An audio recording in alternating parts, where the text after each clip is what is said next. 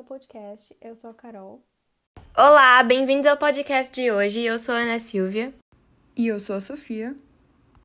A pauta de hoje é uma causa importantíssima e que nos últimos anos tem carecido tanto de atenção quanto de apoio. Por isso, nós elaboramos uma ideia legislativa que poderá ser debatida pelos senadores da República e, posteriormente, transformada em lei. Para isso, pensamos em um problema que poderia ser resolvido com uma lei e concluímos que seria o processo de tratamento de efluentes no Brasil diante de sua ineficácia atualmente. Bom, o nosso projeto de lei propõe mais eficácia no tratamento dos resíduos resultados das atividades humanas, como processos industriais e de rede de esgoto, que acabam contaminando as redes de distribuição de água que vão ser destinadas ao consumo. Então, esses influentes precisam muito ser tratados.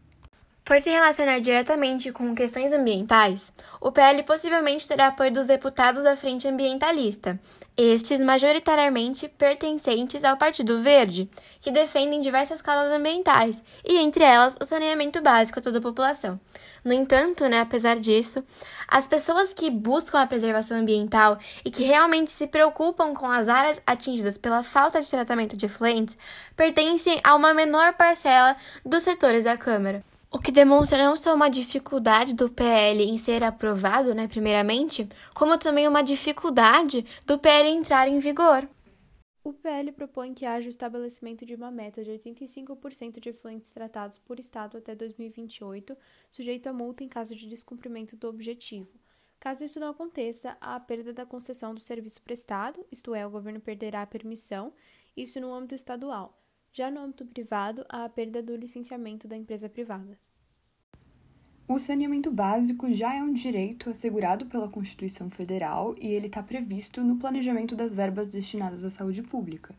Então, somado a tudo isso, é, devia haver um investimento estadual para que seja possível a criação de uma estrutura que vai permitir a universalização do saneamento. Segundo o Instituto Trata Brasil, o Brasil ainda apresenta quase 35 milhões de brasileiros sem acesso à água tratada e quase 48% da população de brasileiros, isto é, quase metade da população, sem coleta de esgotos.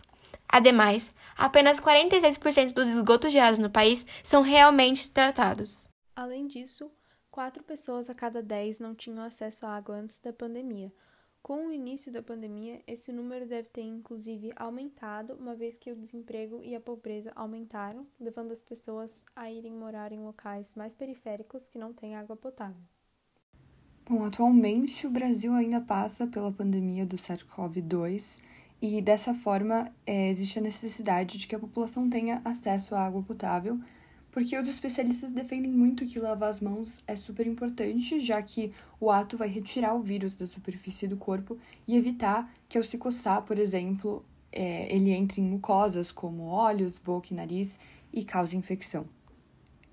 Bom, depois de pensar no apoio que esse PL pode receber, a gente precisa começar a imaginar o processo de tramitação pelo qual ele vai passar para realmente chegar numa aprovação e algo mais efetivo e concreto. De primeira, se a nossa ideia legislativa receber os 20 mil apoios pela plataforma do E-Cidadania, em quatro meses ela vai ser direcionada para a Comissão dos Direitos Humanos e Legislação Participativa, na qual ela vai ser debatida pelos senadores para receber uma decisão e depois formalizada como sugestão legislativa. Além disso, como o nosso PL gira em torno de uma meta via processo legislativo, sujeita à penalização, como a perda do licenciamento no caso das empresas e a perda da concessão por parte estadual, não seria necessário que ele passasse pela Comissão de Finanças e Tributação, mas só pelo caminho obrigatório da Constituição de Justiça e Cidadania. Caso o projeto de lei não for aprovado, ele precisará passar por uma votação no plenário, que, em caso de aprovação, irá para a Casa Revisora, indo à sanção e tornando-se lei. Caso o plenário rejeite o projeto, ele é simplesmente arquivado. Porém, caso o nosso PL passe de primeira pela Constituição de Justiça e Cidadania, exatamente o que a gente está torcendo, ele será encaminhado para outra casa parlamentar e, em caso de aprovação pela Casa Revisora, ele se tornará lei, em nosso caso, no nível estadual. De jeito, com a meta proposta pelo nosso grupo, essas medidas de saneamento vão ser cumpridas gradualmente, com mais rigidez, devido às penalizações que vão ser impostas, e assim vão contribuir muito para a qualidade de vida dos 48% da população brasileira que ainda não tem acesso à água tratada. Nós gostaríamos de agradecer muito pela audiência de vocês e para que vocês consigam acompanhar o andamento do nosso projeto tanto no portal quanto na Câmara, basta seguir Saneamento Agora no Instagram, uma conta gerenciada por nós.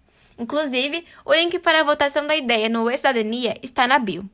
Ou vocês podem apenas pesquisar pelo título Meta de 85% de saneamento básico por Estado até 2028, sujeita à penalização, que vocês terão fácil acesso para contribuir com o apoio.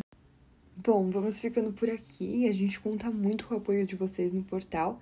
E até a próxima!